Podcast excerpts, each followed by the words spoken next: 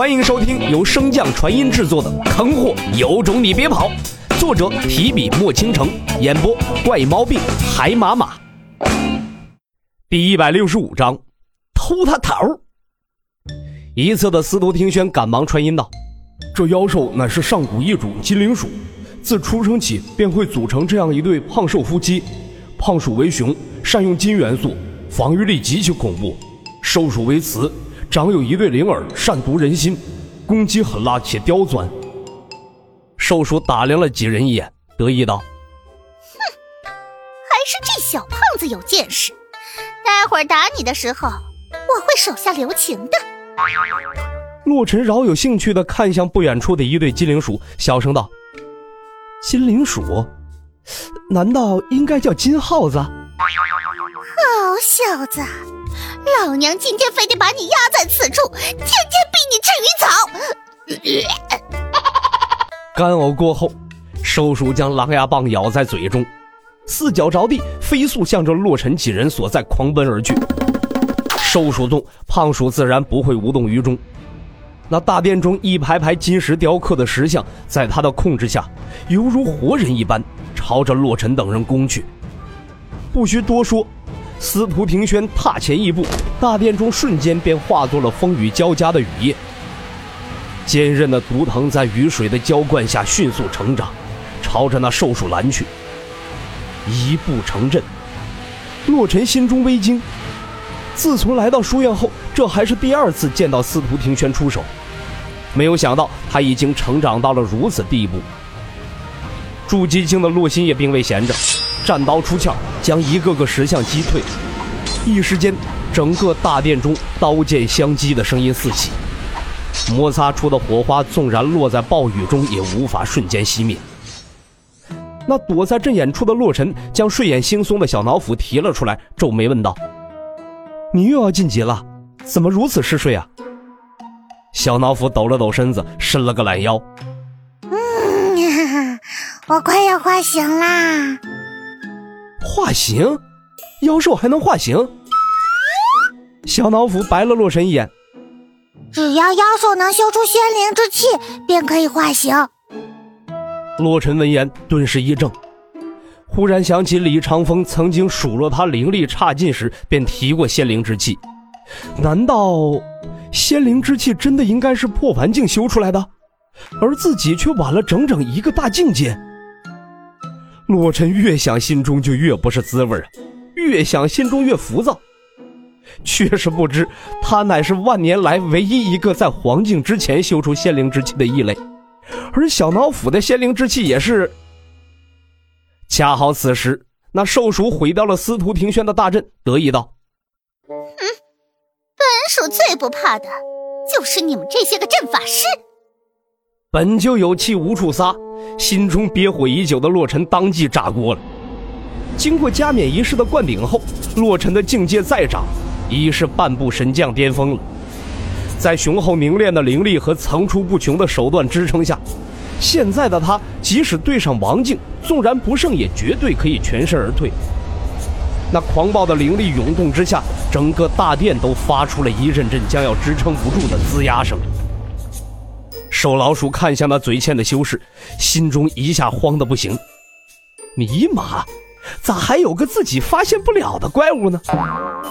瘦鼠不惜灵力，再次运转本命神通，想要探查洛尘，却一无所获。此人怎么没有神识海呢？不等瘦鼠想通，洛尘被压制已久的境界终于完全释放出来，身形瞬间消失。那兽鼠正在惊恐间，却被传送了出去，而洛尘一巴掌也重重的砸在了胖鼠的身上。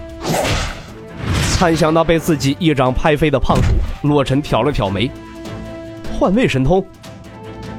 胖鼠的手中突然出现一枚盾牌，站起身来，走到兽鼠的身前，眼神坚定的看向洛尘。虽然不知道胖鼠手中的盾牌是什么来头，但是对于持盾者来说，近身攻击绝对是他们最为讨厌的战斗方式。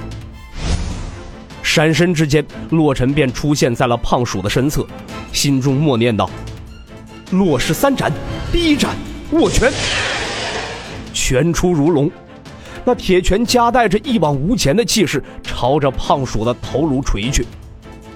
电光火石间，瘦鼠的狼牙棒突然出现，阻挡了洛尘的拳头。可那瘦鼠的力量又怎能和洛尘相比呢？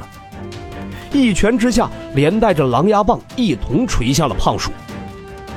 纵然有狼牙棒的双倍伤害加持，这一拳也只是让胖鼠的脸稍微瘪下去了一点，并未造成重伤。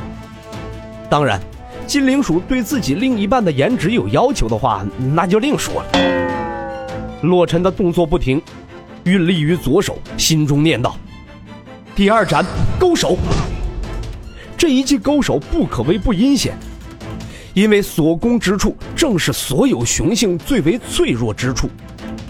古语有言：“铁布衫戳他眼，金钟罩偷他桃。”正是此理。果然，那胖鼠气顿于不顾啊，双手赶忙向当下舞去，就连动作都比平时战斗时快了数倍不止啊。那胖鼠全神贯注的武当之时，却并未发现洛尘的右手才是真正的蓄力的手。第三斩刺掌，洛尘瞬间放弃攻击胖鼠。转而朝着兽鼠杀去，声东击西。此时，无论是胖鼠还是兽鼠都未能反应过来，而兽鼠匆忙之下的防御手段也显然无法阻止洛尘。就在刺掌将要刺入兽鼠身体时，一股忽然出现的水流把洛尘带向一侧。纵是半步神将巅峰的洛尘，也丝毫没有反抗的余地。兽鼠和胖鼠身上各有一道漩涡迅速成型，其中更是有一道黑影不断的随着漩涡盘旋而上。伴随着一道声响，两个漩涡炸开，水花四溅，一龟一蛇的虚幻投影悬浮在洛尘的身前。蛇影中有阴沉的声音传出：“没想到你竟然是这般奇人，能单人胜过同境界的金灵鼠。”洛尘见到这蛇龟的虚影，心中对来人已经有了猜测，态度也恭敬了不少。多谢前辈赞誉，小子愧不敢当。龟形虚影中传出了一道慈祥的声音：“不必谦虚，纵然是老夫当年也无法战胜这金灵鼠，只能与其打个平手。”闻言，洛尘一怔，难道自己猜错了？似乎是看透了洛尘的想法，龟形虚影道：“你所想的并不错，金灵鼠确实有同境界匹敌神兽之力，不过却是在两鼠的配合之下。而且金灵鼠有个致命的缺点，他们无法晋升黄境。